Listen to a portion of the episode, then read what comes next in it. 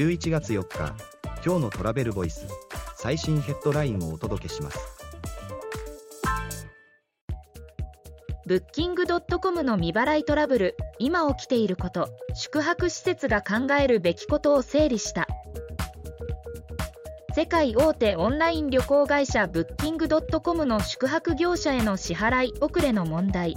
長年旅館を経営し業界団体の要職に就く永山久則氏が今起きていること宿泊施設が考えるべきことを整理した。